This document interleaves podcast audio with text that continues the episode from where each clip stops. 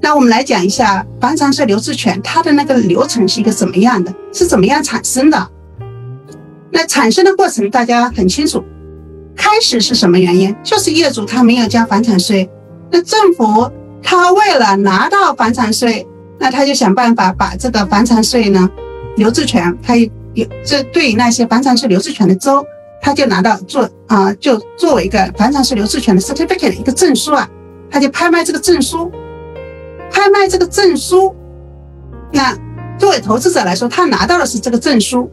记得啊，他这是拿到的证书，他不是拿到的这个房子。所以我们说，房产是留置权的投资，它类似于一种金融投资。这个时候，业主他还是拥有这个房子的。那对业主的好处，就是他有一定的时间来还这个房产税，这样他也不用担心失去他的房子。那政府的目的呢？它也达到了，因为有投资者支付了这笔房产税。那投资者呢？他的收益，他收益什么？是拿到利息。那这个每个州的利息，我们说规定的是不一样的，有的高，有的低，有的可能百分之八，有的是百分之二十四，不同的州不一样。我们刚才谈到的佛罗里达是百分之十八，这个那个百分之那个十八或者百分之二十四。那有的 county 的话呢，它是以这个按月累计的，那这个是不不一样的啊。有的 county 它可能是一定的时间，那个按照六个月或者十二个月不同的时间赎回不同的利息。那一般来说是按月累计，比如百分之四规定政府规定的，像那个有的州，那它是百分之四除以十二，那每个月是百分之二。如果业主是两个月的时候赎回。那投资者他收到利息是多少？二乘二，百分之四的利息。那这个是利息。那有的州的话呢，还会要求业主交罚金。比如我们州，它是有百分之五的罚金。这个罚金，它和利息不一样。利息我们说可能是按月累计的，那罚金它是无论你是第一个月的时候赎回，还是第十一个月的时候赎回，都是一样的。像路易斯安那州百分之五。那不管你什么时候赎回，都是百分之五。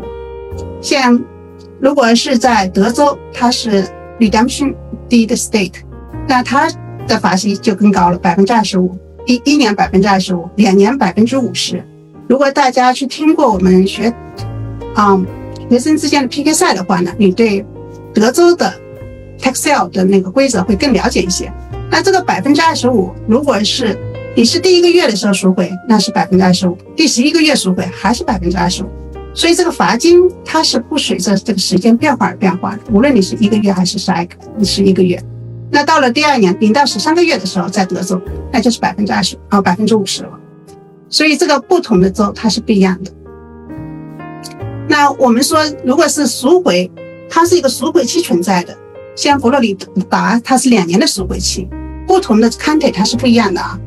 那赎回期，它是给业主一定的时间，让他来付清所欠的税、利息，这样房子就不会被止赎，也就是投资者就不会去跟政府说，OK，如果这段那个时间，那个我是不是可以拥有这个房子？这是不允许的。但是如果过了那个赎回期，那这个投资者，因为他拥有 taxi certificate。他就拥有了止赎的权利。那这个那个赎回期的话呢，每个州是不一样的。有的州它是六个月的时间，像马里兰州它是六个月的时间，有的是三年的时间，像 Arizona 它是三年的时间。这个赎回期它是怎么计算的？它是从 county 它卖房产税留置权的时间开始的。所以那些先买房产税留置权的那些投资者，他会首先拥有赎回的权利。那对于投资者来说，tax lien certificate 的投资是非常安全的。我们看到只有两种结果，一种它就是赎回，一种就是不赎回。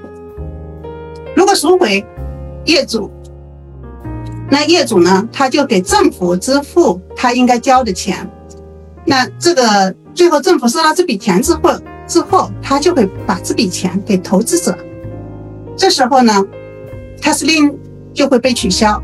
那投资者他就会收到他原来所投金额，并且加上他收应该收到的利息，所以他拿到了利息的收入。如果有罚金的话呢，他也有罚金的收入。